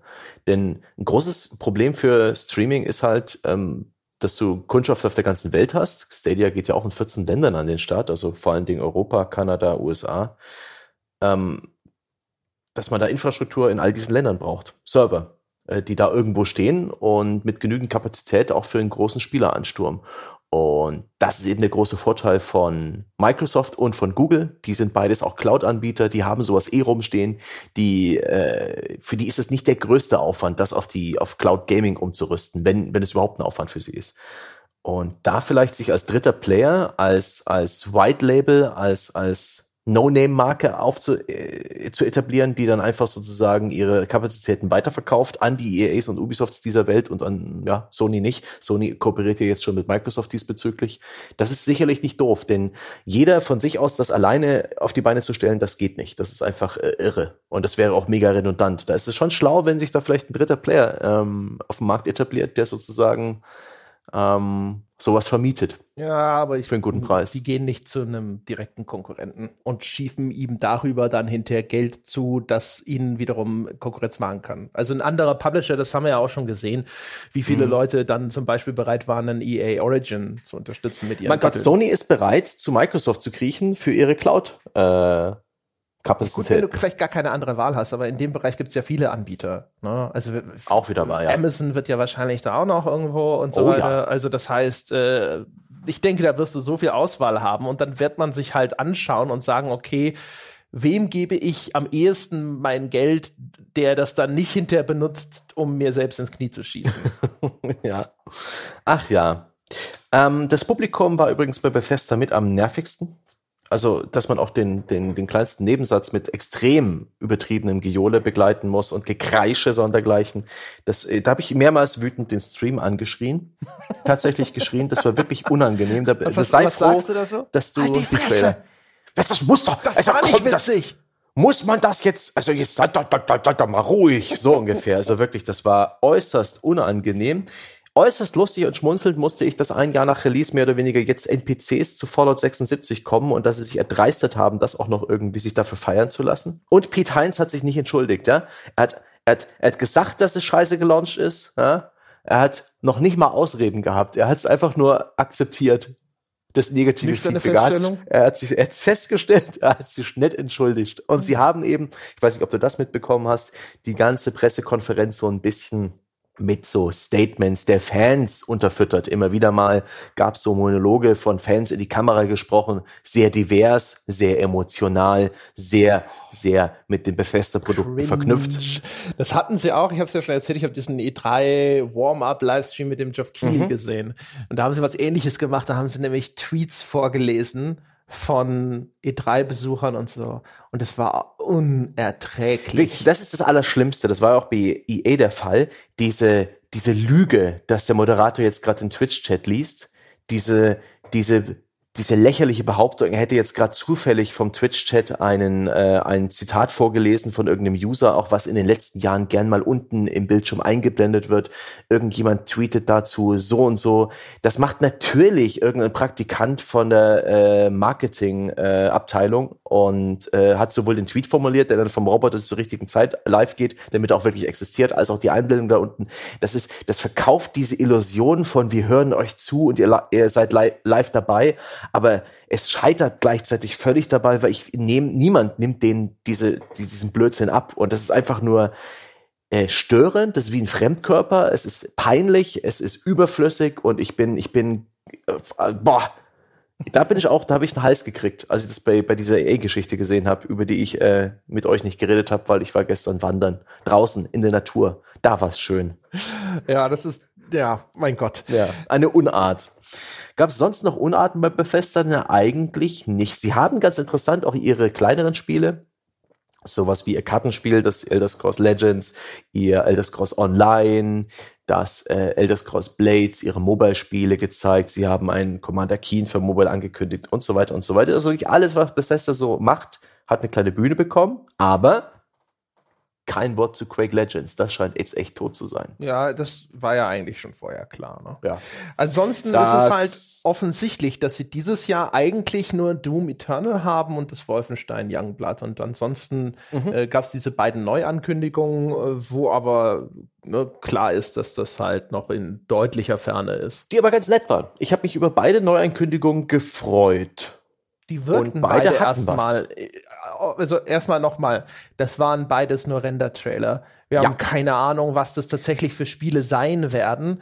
Wir, also auch nach dem, was ich googeln konnte, zumindest so heute Morgen, null bekannt dazu. Ne? In welche mhm. Richtung geht das Gameplay und so weiter. Das heißt, das Einzige, was man sehen konnte, war so eine grobe Prämisse ja. Das ist im Falle von Deathloop, wie gesagt, das neue Spiel von Arcane, dass da zwei Assassinen in einem ewigen Kampf auf einer Insel ist. Auch hier ist wieder so eine Zeitschleife. Das heißt, du stirbst und wachst wieder neu auf und dann geht es halt wieder von vorne los. Offensichtlich kämpfen die gegeneinander als auch gegen irgendwelche Gegner auf dieser Insel. Mhm. Es heißt, um den Kreislauf zu durchbrechen, müsse man dann die ganze Insel erkunden und zahlreiche Ziele zur Strecke bringen. Ähm, und es hatte so eine futuristische Grindhouse-Optik, ne? Also so dieses, äh, diese ja. Grindhouse-Optik, die dann mit diesem Tarantino-Robert Rodriguez äh, so ein bisschen popularisiert wurde.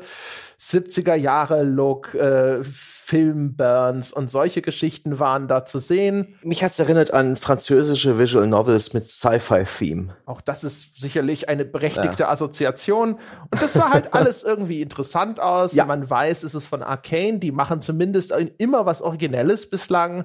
Hm. Die auch da wieder entsteht in meinem Kopf eine Geschichte, die aber nichts mit der Realität zu tun haben muss, wo ich mir dachte, vielleicht ist das sowas ein bisschen wie in Dark Souls, ne? Dass man so als Spieler in einer Welt koexistiert und man kann entweder zusammenarbeiten oder sich aber auch gegenseitig bekämpfen. Das, ich vermute, dass es vielleicht was Koop-artiges sein wird, weil eben diese zwei Protagonisten mhm. da immer zu sehen waren, die offensichtlich auch gegeneinander gekämpft haben. Mhm das war's auch schon. Vorher ja, hat man, äh, wurde ja bekannt, dass Arcane allerdings gerade einen Monetization Designer sucht. Also die Leute, die dann dafür sorgen, dass man auch in-game nochmal mit Microtransactions Kohle verdient. Da haben die Leute auch schon so ein bisschen die Hände über dem Kopf zusammengeschlagen. Es ist zumindest eine naheliegende Vermutung, dass das sich auf dieses Spiel beziehen wird äh, mal abwarten. Aber auch deswegen sind natürlich dann Multiplayer-Elemente nicht ganz unwahrscheinlich. Jo. Ähm, interessant fand ich, wie der Trailer erzählt war, und zwar aus zwei Perspektiven gleichzeitig. Einmal ähm, der männliche und einmal der weibliche Charakter. Er will den diesen Kreis durchbrechen. Sie will ihn aufrechterhalten. Er findet das alles ganz furchtbar. Sie findet ähm, den aktuellen Zustand aus irgendwelchen Gründen perfekt. Hoffentlich gibt es da vielleicht sogar noch ein Narration vielleicht, die das unterfüttert, das wäre zu äh, wünschen. Witzig, dass dieses Stilmittel in der Microsoft-Pressekonferenz auch vorkam, und zwar für die Erweiterung von State of Decay 2, die exakt gleich erzählt wurde, aus eben zwei Perspektiven, aus einer männlichen und einer weiblichen. Und auch die haben gegenseitig ihre, ihre Sätze vervollständigt. Das fand ich total lustig. Und dann hat's auch noch das äh, Zeitschleifen-Thema aus den 12 Minutes und deswegen hatte ich dann mega Déjà-vu, nachdem ich dann direkt, also ich habe ja die, die Microsoft PK gesehen, bin ins Bett gegangen und habe jetzt heute Morgen ähm, Bethesda nachgeholt. Das war äh, irre. Träum ich, habe ich mir gedacht. Was ist das denn? Aber ja, ich, da lasse ich mich gern von mehr äh, äh überzeugen vielleicht oder hm, da bin ich noch ein bisschen unsicher, ob ich mich wirklich drauf freuen soll, aber ich finde es auf jeden Fall cool, dass eine originelle Eigenproduktion, keine, keine aus Film und TV bekannte Marke da kommt, sondern irgendwas ganz eigenes, keine Fortsetzung und es hat auch noch einen coolen Look. The more the merrier. Solche Spiele mag ich prinzipiell. Ja, genau. Hoffentlich ist es kein as-a-Service. Kann immer noch ein as-a-Service werden. Ja, ne, Insel klingt so nach Open World und so. Wer wird, man wird's sehen. Wollen ja. wir mal nicht den Teufel an die Wand malen. Es, nee. es, geht weder in die eine noch in die andere Richtung. Es hat seine Funktion insofern erfüllt, dass äh, in grundlegendes Interesse geweckt ist. Genauso gilt es auch für das andere, für das Ghostwire Tokyo, wo man halt einen Trailer sieht, dass da sich Leute in Tokio im, buchstäblich in Luft auflösen. Ne? Auf einmal in einem Kaufhaus eben sind die Leute noch da, auf einmal liegen nur noch ihre Klamotten rum. Und dann spielt man da einen mit Bogen bewährten gefühlt modernen Ninja, ne? der hat eigentlich so eine, so eine, so eine Trainingsjacke mit Kapuze mhm. auf, aber wenn er das dann halt so aufgezogen hat, dann sieht er halt echt aus wie in, in Ninja-Montur und kämpft gegen irgendwelche Geisterwesen. Sehr, sehr japanisch gewesen. Ne? Also sehr japanisch. Ja, sehr viel japanische Mythologie. Die er hat auch nichts groß verraten, der Trailer, über das Spiel. Interessant fand ich zum Beispiel, dass der Protagonist gesichtslos blieb den ganzen Trailer über. Das ist seltsam, das machen Trailer sonst nicht. Ich frage mich, warum. Ich schätze das Werk von Shinji Mikami bis jetzt. Ich mochte die Evil Within 2 sehr, sehr, sehr gern. Ich mochte das altmodische Gameplay da drin, das ist für mich einer der besten Titel damals bei Release gewesen. Ich weiß nicht wann, das war 2017, glaube ich. Ähm, und ich mag, dass dieser Trailer sehr, sehr japanisch war in seiner Inszenierung, in seinen Bildern, die er gezeigt hat. Das waren schon ein Stück weit Klischees, aber die waren angenehm schräg und düster. Diese eine Szene, als dieses, äh, dieses Schreintor das große rote Holzding, das da bei denen äh, in, in manchen Parks und bei Schreinen rumsteht, dann so Infinity Mirror mäßig verzerrt wurde. Was für ein cooles Bild. Da, da bin ich einfach neugierig drauf, mehr zu erfahren. Und ich bin ohnehin gerade so ein bisschen emotional Richtung Japan gepolt. Mein Flug ist gebucht. Im März 2020 geht's da in die Richtung. Und deswegen bin ich gerade so ein bisschen, ne, damit, damit kriegen sie mich, ja. Das ist der Köder, auf den beiß ich erstmal. wenn wenn wenn, irgendwie cool japanisch ist, äh, so von, von der, vom Setting und ähm, auch so von den Figuren, die sie da gezeigt haben. Sehr interessant. Und äh, den, den Leuten da, den traue ich, äh, den, den traue ich schon was zu. Ich hoffe, auch das ist kein as-a-Service, aber da denke ich mal, kann man schon davon ausgehen, dass es ein klassisches Singleplayer-Spiel mit Anfang und mit Ende sein wird. Das wäre schön. Das wäre schön. Ich bin ja. gespannt.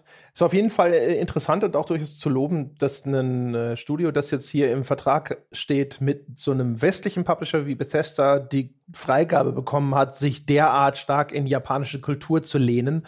Mhm. Das finde ich eigentlich erstmal cool. Auch da gilt halt, ne? Also, es sah interessant aus, aber ich habe halt noch nichts von diesem Spiel gesehen. Das ist halt einfach, also null sozusagen. Und von daher mal gucken. Ja. Überhaupt, also die, die Menge an Render-Trailern. Und ich habe auch den Eindruck, je, je, je ist das Spiel free-to-play, ist der Trailer richtig geil und teuer. Ähm, das war auch bei Microsoft zu sehen. Da gab es Trailer für Free-to-Play-Spiele, die dann auf ähm, auf die Xbox jetzt kommen. Das ist Fantasy Star Online. Das äh, hat Sega 2012 angekündigt, will es auf, auf den PC bringen. Und ähm, jetzt, 2019 oder 2020, ist es dann soweit. Und das kommt dann tatsächlich raus. Und auch dieses Crossfire X, diese Trailer dafür, die waren überbordend, die waren detailreich, da, da, da waren Millionen Budgets drin. Da merkt man, A, Free-to-Play, da, da ist die Asche, da ist die Kohle. Und B, ähm, was anderes als ein Render-Trailer macht offensichtlich auch keinen Sinn, weil ähm, diese Spiele sehen aus wie Kraut und Rüben. Ich habe mir da mal Crossfire angesehen. Das ist wirklich der, das ist ein Counter-Strike-Klon mit der, mit der Optik von Counter-Strike 1.6. Ja. Und äh, dieser Trailer hat das nicht rübergebracht. Nicht. Irgendwo hatte ich mir das auch aufgeschrieben. Eins der Free-to-Play-Dinger von Bethesda hatte auch einen richtig, richtig aufwendigen, teuren Trailer bekommen. Ich glaube, das war das Kartenspiel. Aber es ist halt, es ist halt am Ende ein Free-to-Play-Spiel. Und würden sie Gameplay zeigen, wären wir alle mächtig ja. müde. Siehe die Handyspiele, die so einen krassen Render-Trailer haben und dann siehst ja. du so, ah, es ist ein Clash of Clans-Klon.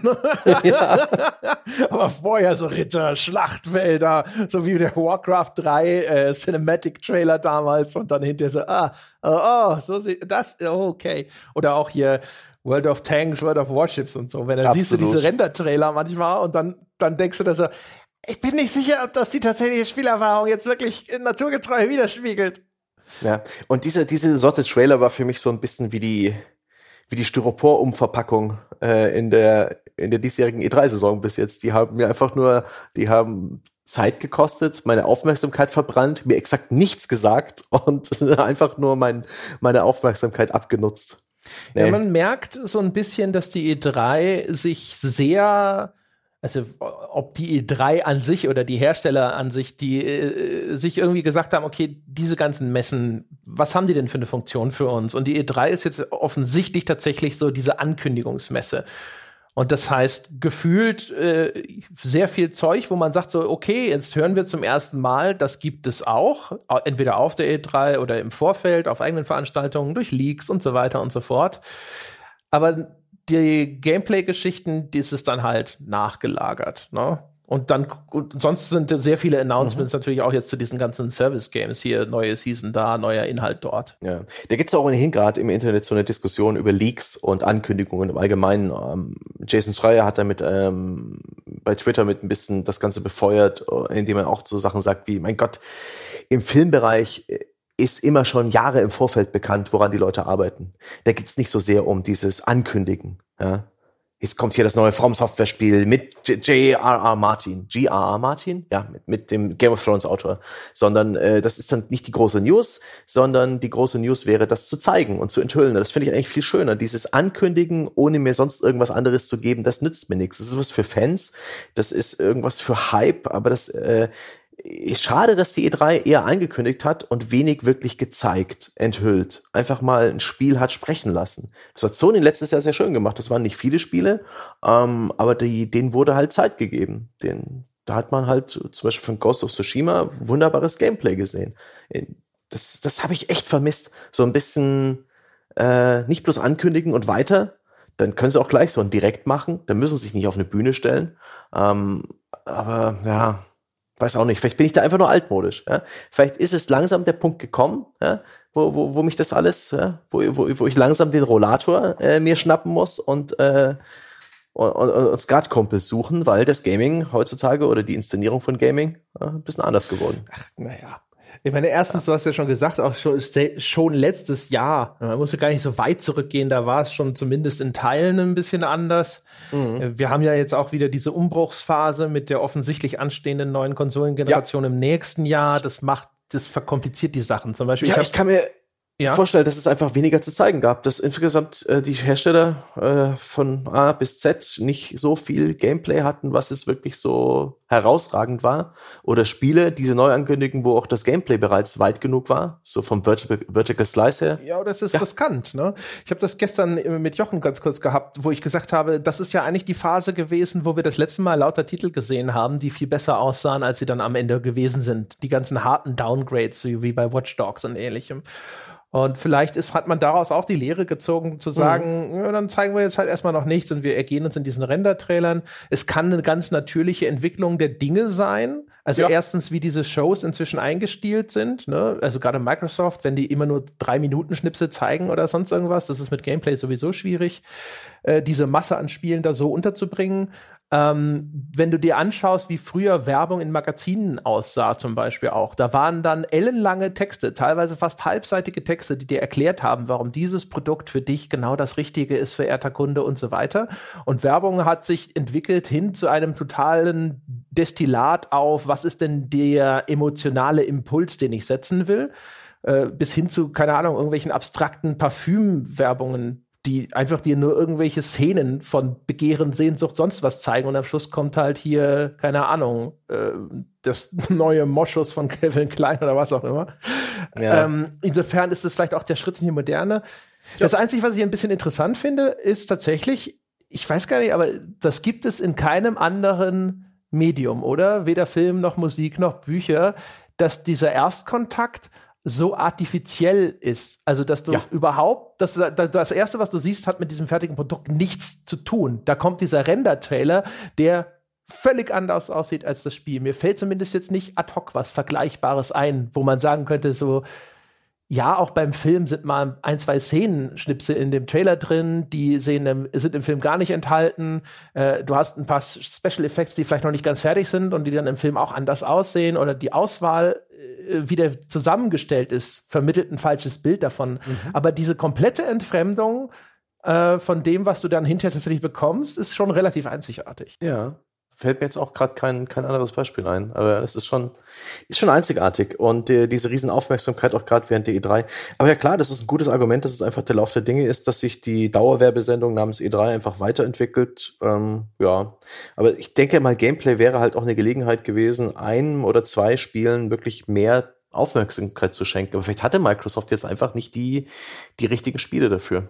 Ja, oder? Und ich bin gespannt auf Ubisoft. Ich, ich erwarte bei Ubisoft da tatsächlich äh, als einziges noch ein bisschen einen anderen, einen anderen Kurs, dass sie dann ein, zwei Spielen tatsächlich mit ein bisschen unkommentierten Gameplay, das auch wirklich ungeschnitten ist, ein bisschen Zeit geben. Ich meine, letztendlich gab es es ja auch bei Bethesda, als sie Doom gezeigt haben. Da gab es einen kurzen Abschnitt, der war zwar auch sehr hektisch, es lag in der Natur der Sache von Doom Eternal, da war Gameplay zu sehen. Ja, ich meine, bei ähm, Wolfenstein Youngblood waren auch Szenen zu sehen, die das war aber ein Trailer. Gameplay aussahen ein wenig. Ja klar. No? Aber das war das ist ja. das, was man Gameplay Trailer, Gameplay Trailer nennt, wo das Zeug halt so schnell ineinander geschnitten ist, dass ich da auch nicht so wirklich den besten Eindruck bekomme. Ja. Wollen wir noch ganz kurz über Doom sprechen? Ich finde das eigentlich ganz nett.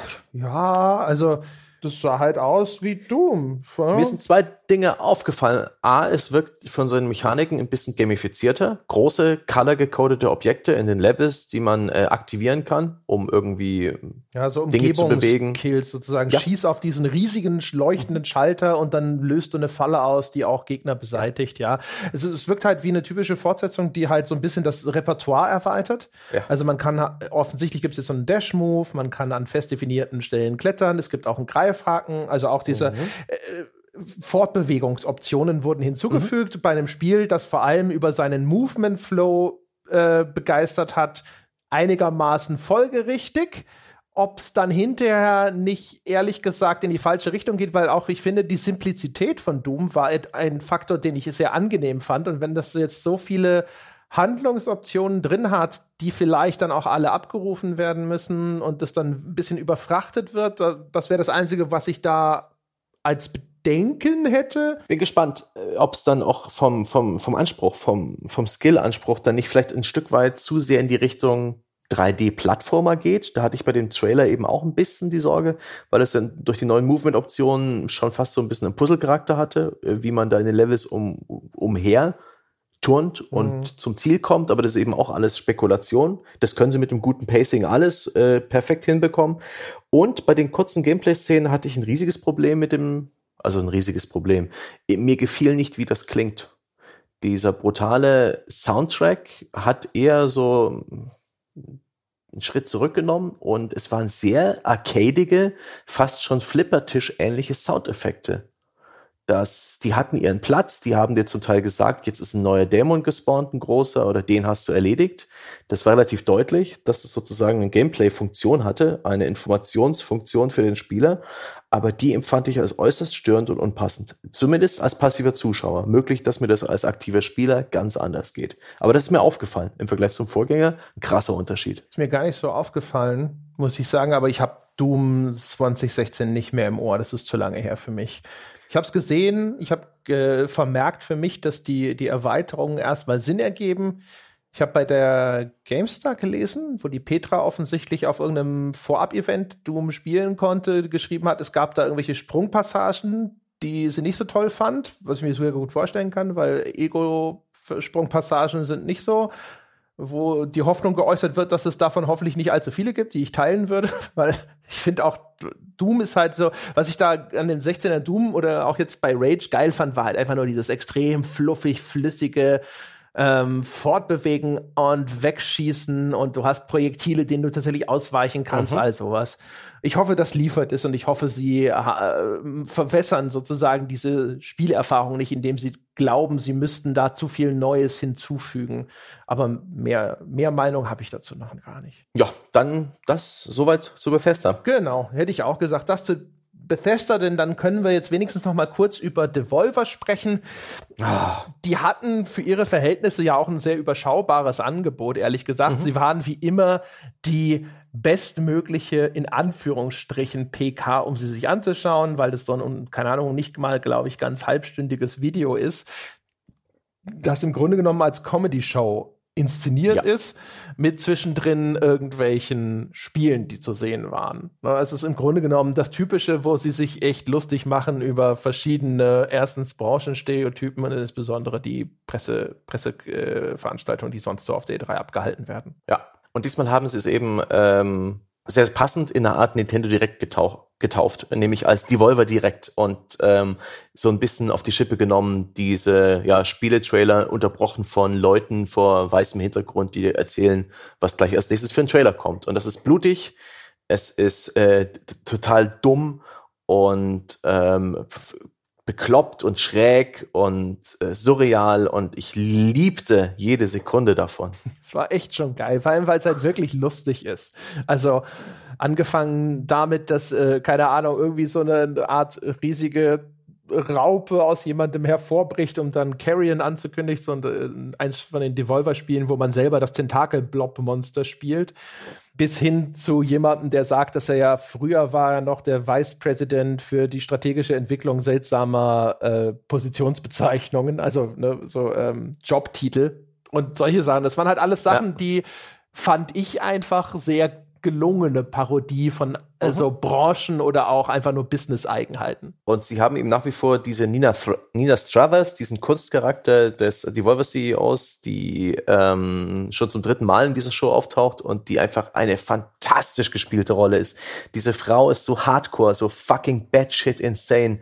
Und in diesem Fall ist sie halt praktisch in einer Art äh, Koma gefangen und wird fremdgesteuert. Ähm, es ist einfach ein Genuss. Die, die, ich, ich, ich liebe diese Schauspielerin. Ich habe das im letzten Jahr recherchiert, diesmal gerade nicht, wie die heißt in Wirklichkeit, aber die ist, die ist einfach perfekt für ihre Rolle. Es macht so Spaß, ihr zuzuschauen.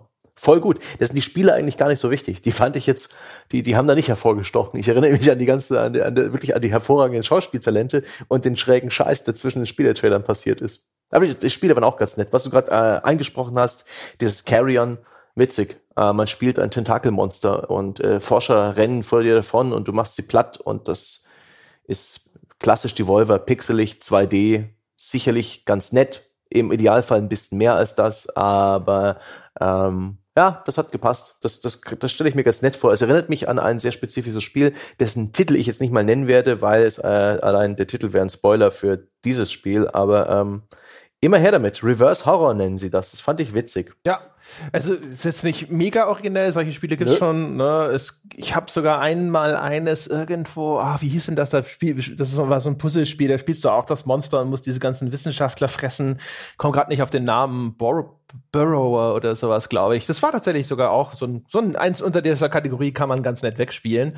Aber es sieht cool aus das äh, Carrion ist jetzt nicht, äh, nicht wirklich neu. Also es ist schon seit, keine Ahnung, 2018 bekannt, dass das gemacht wird. Das ist von denen, die Butcher gemacht haben. Das ist das nächste Projekt von dem gleichen Entwicklerteam, Transhuman Design.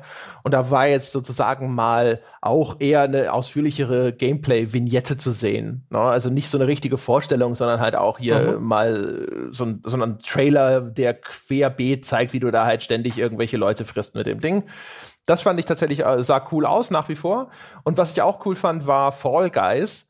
Ähm, das aussah wie so eine Art Spielshow. Ne? Also auch hier so Battle Royale-mäßig, glaube ich, 100 Teilnehmer in einem Multiplayer-Spiel, die aber durch einen Hindernisparcours laufen und einer kommt am Ende an. Das mochte ich auch. Das war zwar mir fast schon ein bisschen zu bunt, das hat beinahe in den Augen wehgetan und auch nur ein Render-Trailer, aber es hat mich mega, mega, mega an Takeshis Castle erinnert, das OG Battle Royale. Ja? Und das finde ich ganz mhm. wunderbar, denn die, diese Idee, äh, hunderte Staaten, einer kommt durch, das gibt's ja schon immer, aus meiner Kindheit sogar, schlecht synchronisiert als Battle Royale aus dem japanischen Fernsehen, Takeshis Castle.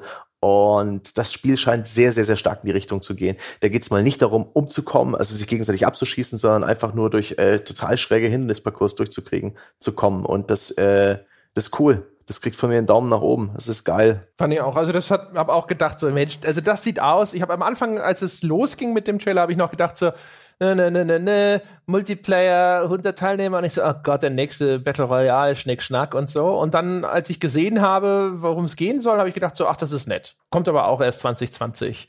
Also ich hatte eigentlich erwartet, dass Devolver da so ein bisschen mehr zeigt. Vor allem auch irgendwie was, was vielleicht noch jetzt mhm. dieses Jahr kommt, weil deren Projekte sind ja alle überschaubarer. Normalerweise erwartet man, dass sie erstens mehr haben und zweitens Dinge, die halt auch in kürzerer Frequenz kommen.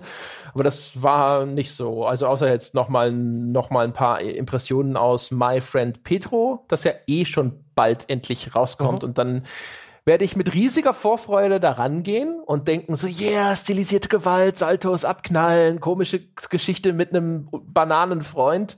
Und dann werde ich wahrscheinlich an der Steuerung verzweifeln. ja, wird, schauen wir mal, schauen wir mal. Ähm, was ich auch noch sehr sympathisch fand, ist ähm, Devolver Bootleg. Das wurde auch direkt ähm, auf Steam veröffentlicht. Äh, auch aktuell rabattiert um ein Prozent. das ist so gut. Das finde ich schon wieder so geil. Ähm, und das ist eine Bootleg-Compilation, wie es sie damals wohl auch in der realen Welt gab. Ich habe sowas noch nie in den Händen gehabt. Ich habe davon gelesen, dass gerade für Game Boy und für den NES damals halt so nicht nicht raubkopierte Spiele, sondern gefälschte Spiele im Umlauf waren und die nehmen sich selbst und auch andere Spiele da auf die Schippe, indem man da acht Bootleg-Spiele ähm, drin hat. Enter the Gun Dungeons beispielsweise oder Hotline Milwaukee.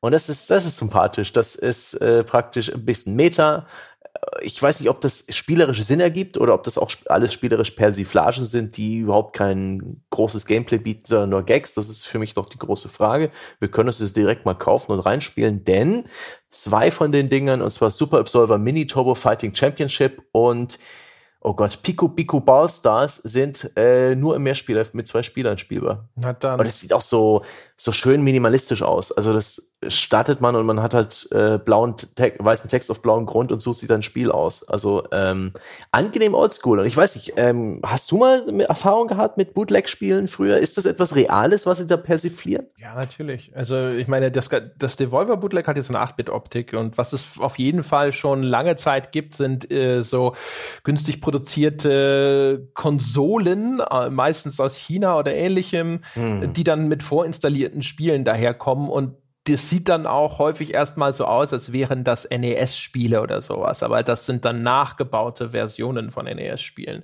Aber ich würde vermuten, seit dem Internetzeitalter wurde das häufig schon längst ersetzt durch tatsächliche ROM-Raubkopien oder ähnliches. Mhm. Also häufig. Ich habe die, äh, auf Jahrmärkten habe ich diese Konsolen immer gesehen. In der Schießbude als, als Hauptpreis gab es immer diese seltsamen äh, ja, genau. Fake-Konsolen. Die du noch nie gesehen hast, von noch Herstellern, nie. von denen du noch nie gehört hast. Mit 120 Spielen vorinstalliert. Ja, genau.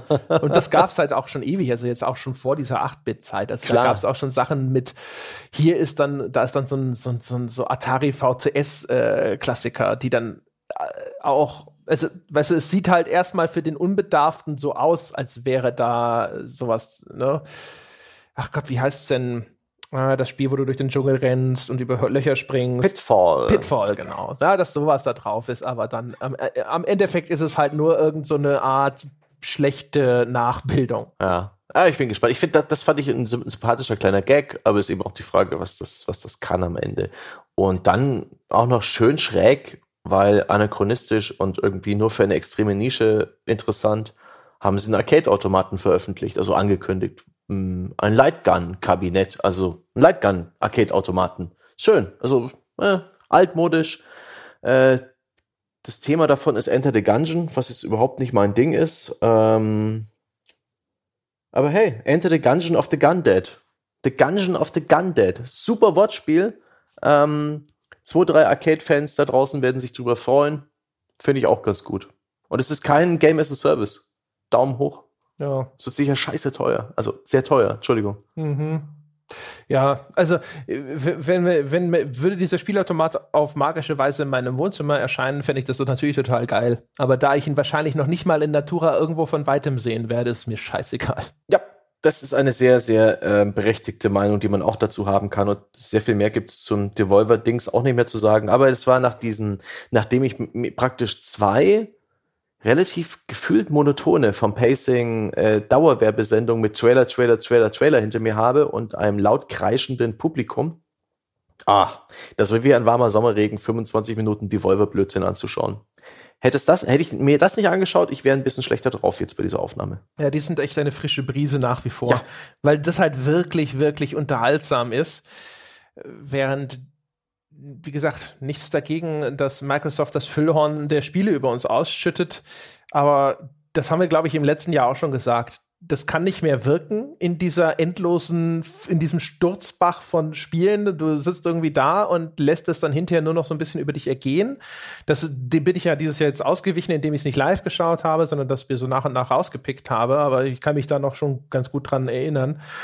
Und es ist halt dann auch irgendwie, du, kann man gut oder schlecht finden, aber du musst schon wirklich sehr außergewöhnlich sein, damit hinterher noch irgendwas in Erinnerung mhm. geblieben ist. Weil ansonsten ist es halt einfach nur so ein weißes Rauschen. Ja. Und das ist, äh, empfehle ich auch so, es ist gar nicht böse gemeint, denn insgesamt hat Microsoft sehr viele Spiele gezeigt. Es war eine gute Mischung, da war für jeden was dabei. Es ist eigentlich besser, als ob sie jetzt dann noch irgendwie lange auf der Bühne stehen und reden und wie früher in, vor zehn Jahren noch irgendwelche Geschäfts- und Konsolenverkaufszahlen an die Wand werfen und Diagramme vom Wachstum und all so ein Blödsinn, der früher auf der E3 produziert wurde. Also diesbezüglich cool, aber hm. Ja, also die Alternative lautet auf gar keinen Fall wieder zurück zu den langen einleitenden Monologen von Leuten, ja. die vom Teleprompter ablesen, how amazing das jetzt alles ist. Aber es wäre irgendwie cooler, wenn das, das ist so ein bisschen wie bei Steam oder App Store. Ein bisschen mehr mhm. Kuration. Weißt du, sag ja. mir, was sind denn deine Highlights? Was ist denn geil? Nicht, wir haben hier, guck mal, was wir alles haben. Ja, sondern hier, hier ist unser Abo. Wenn ihr es abschließt, bekommt ihr das. ja, genau. Ja, also das ist äh, das von mir aus mach halt zwischendrin dann deine große Trailer-Collage oder sowas, aber ich hätte schon gerne noch mal die Leute, die dann halt wirklich sagen, guck mal, wir sind der Meinung, das ist das Allergeilste überhaupt, das du jetzt dringend sehen musst. Ja, und das mhm. ist nämlich das, das, das und das. Das wäre schon ganz nett, wenn, wenn das irgendwo noch existieren würde. Aber naja, mein Gott. Ja. So, genug über Werbesendungen gesprochen. Haben wir noch was zu sagen? Machen wir noch ein bisschen Eigenwerbung? Nein. Ja, das Doch. ist tatsächlich das Einzige, was wir noch machen. Und dann verabschieden wir uns, meine Damen und Herren. Das war's mit dem Rückblick auf den äh, zweiten E3-Tag. Ich hoffe, es hat euch gefallen. Ich hoffe, ihr fandet es nützlich. Und falls ihr noch ein bisschen Zeit übrig habt, weil ich meine, wir haben uns ja, ich, wir haben euch ja gerade unglaublich viel Zeit gespart, euch das alles selber anzuschauen und anzulesen. Und die Zeit könntet ihr jetzt ein bisschen investieren zu unseren Gunsten, indem ihr vorbeischaut auf iTunes und dort die verdiente 5-Sterne-Wertung vergebt, vielleicht auch ein kleines Sätzchen hinterlasst, äh, irgendwas, ne, was, was ihr so denkt über diesen Podcast, dann können wir das lesen und uns hoffentlich drüber freuen. Und ansonsten, vielleicht möchtet ihr Unterstützer werden dieses Podcast-Projekts und unabhängigen Journalismus fördern. Das könnt ihr tun unter gamespodcast.de slash Abo oder auf patreon.com slash auf ein Bier. Auch da wären wir euch sehr dankbar. Im Gegenzug gibt es jede Menge Bonusinhalte, fast jeden Werktag einen neuen aus der Wissenschaft und Spieleanalysen und Retroformate und, und, und, und, und. Und wie immer könnt ihr auch gerne mit uns über diese Folge und alles weitere diskutieren unter forum.gamespodcast.de. Vielen Dank fürs Zuhören, meine Damen und Herren.